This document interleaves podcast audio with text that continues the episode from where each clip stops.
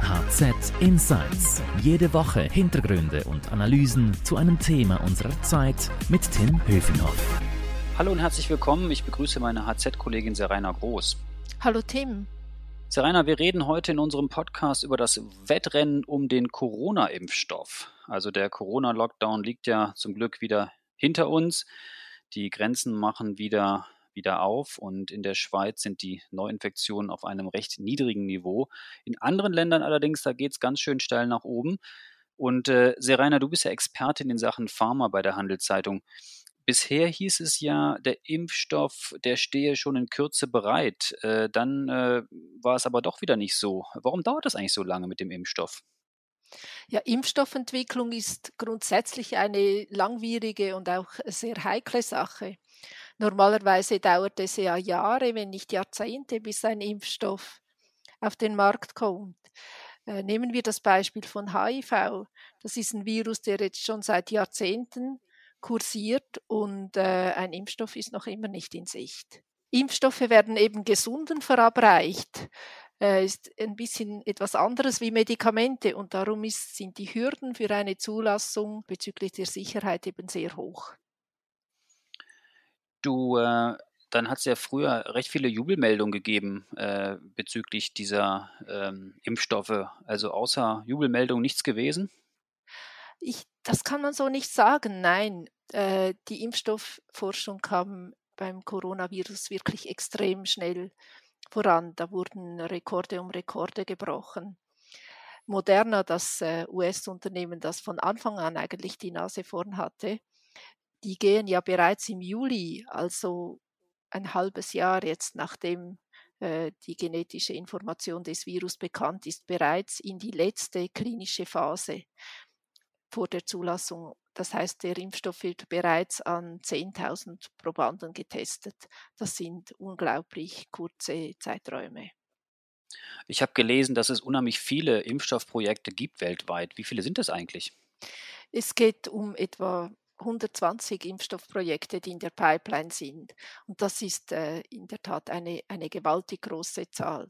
Trotzdem, man kann nicht davon, es, trotzdem, es ist nicht sicher, dass äh, eines, dieses Projekt, eines dieser Projekte tatsächlich schon in diesem Jahr oder Anfang nächsten Jahr zum Erfolg führen wird ich bin manchmal ein bisschen überrascht, wie, wie zuversichtlich die Pharmachefs da auftreten.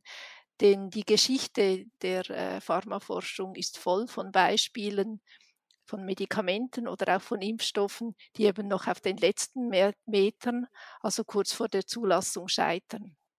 Mhm, ja, das ist interessant, dass du das sagst.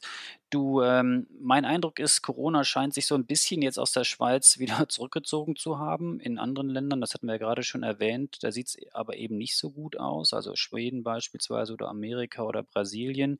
Äh, wir brauchen schon den Impfstoff, oder?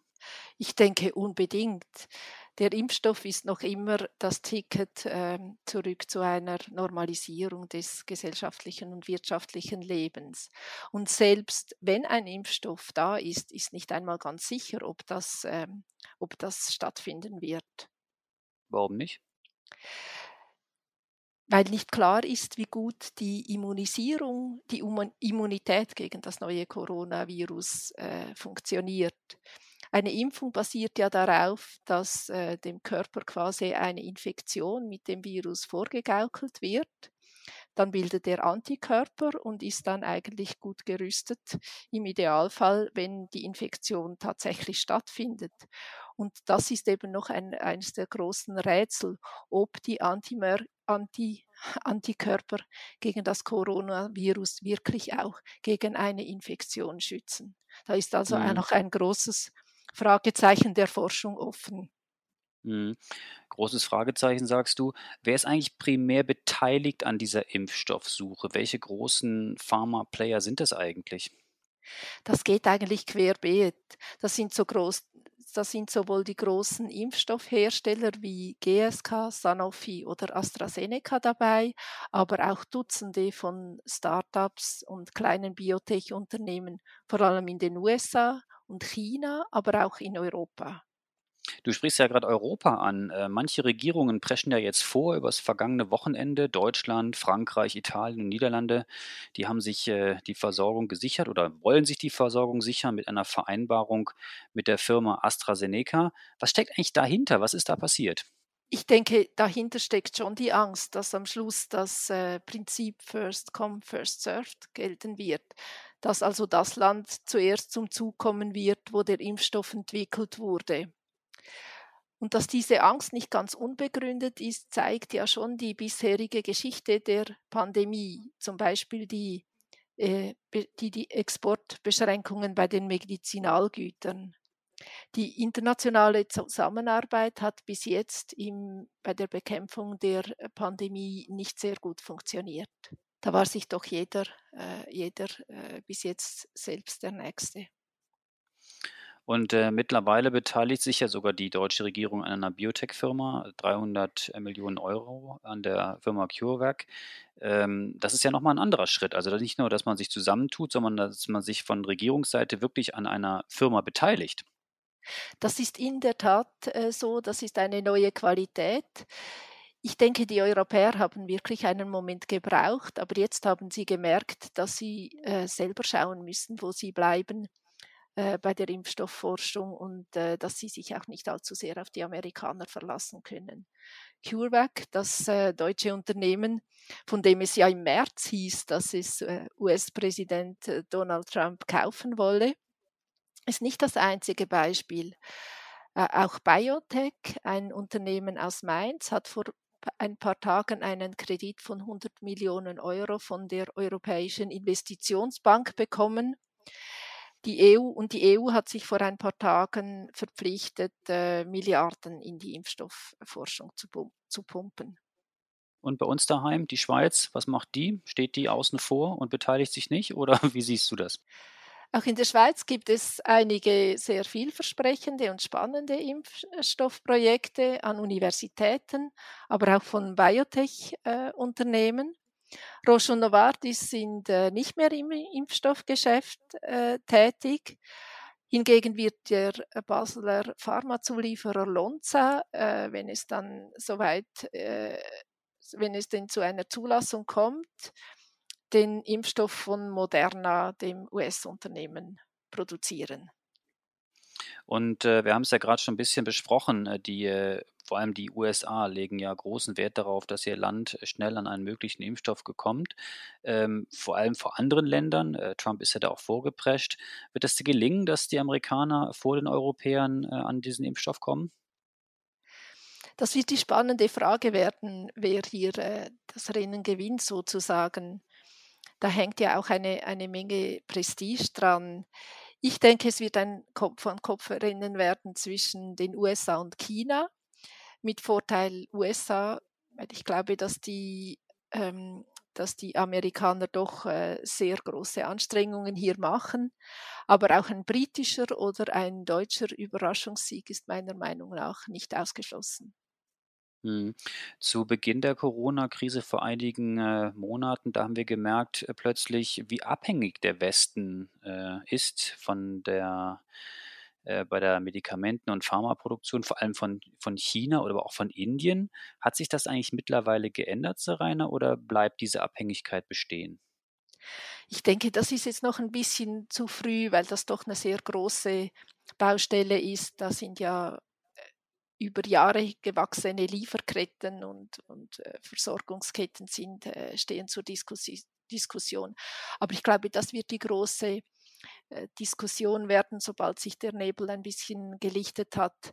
Ähm, Europa und auch die USA werden mehr darüber nachdenken, wieder, im, in eigen, wieder vor Ort zu produzieren und sich unabhängiger von chinesischen und äh, indischen Wirkstofflieferanten zu machen.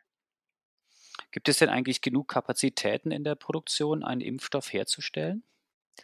Das ist die große Frage und äh, man wird sehen, wie das, wie das dann aussieht im Moment, wenn der Impfstoff zur Verfügung äh, steht. Mein Eindruck ist schon, dass die Industrie alles daran setzt, äh, Engpässe zu vermeiden und ein Szenario zu vermeiden, wo sie dann, wo ein einzelnes Unternehmen dann am Schluss entscheiden muss, ob jetzt die Deutschen oder die Franzosen oder die Briten zuerst äh, einen Impfstoff bekommen. Das ist eine sehr unschöne und unangenehme Situation für ein Unternehmen.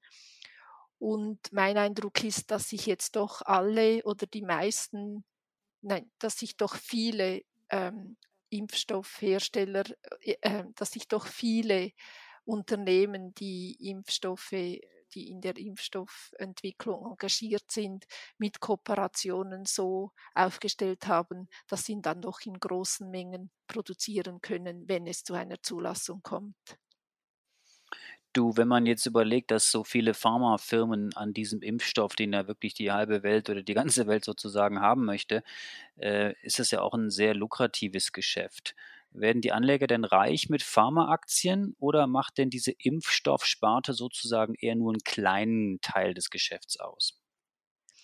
Also grundsätzlich ist es schon so, dass das Impfstoffgeschäft, auch wenn man da vielleicht einen anderen Eindruck hat, das ist keine Goldgrube.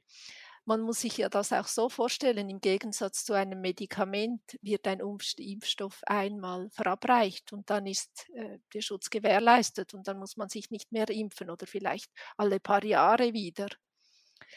Zudem glaube ich, dass es einen riesigen Druck ge geben wird auf die Unternehmen, wenn dann ein Impfstoff zur Verfügung steht, dass sie den zu einem Preis abgeben, der, ähm, das, der so ist, dass er dass, ähm, äh, dass er für die meisten Länder erschwinglich ist.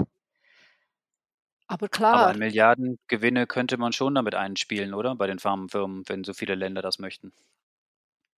Das ist sicher ein, ein super Geschäft für kurze Zeit, aber auf lange Sicht denke ich, es werden andere Geschäftsfelder wie Krebs oder äh, äh neurologische Erkrankungen wie Alzheimer werden für die Industrie interessanter bleiben. Serena, danke dir für deine Insights zum Thema Pharma. Alle Infos zum Thema Corona und alle anderen Krisenthemen und Nicht-Krisenthemen, die uns positiv stimmen, die gibt es natürlich ständig aktualisiert auf handelszeitung.ch. Wenn Ihnen unser Podcast gefallen hat, dann freuen wir uns, wenn Sie uns abonnieren und weiterempfehlen. Danke möchte ich noch sagen unserem Produzenten Carlo Ladi und ich möchte Werbung machen für die Podcasts meiner Kollegen. Da haben wir einmal HZ Upbeat, da geht es um Startups, das macht Stefan Meyer und den Podcast mit dem Titel Schöne neue Arbeitswelt von meiner Kollegin Melanie Loos. Für Lob oder Tadel erreichen Sie uns unter podcast.handelszeitung.ch. Merci fürs Zuhören. Serena, herzlichen Dank, ciao und bis zum nächsten Mal. HZ Insights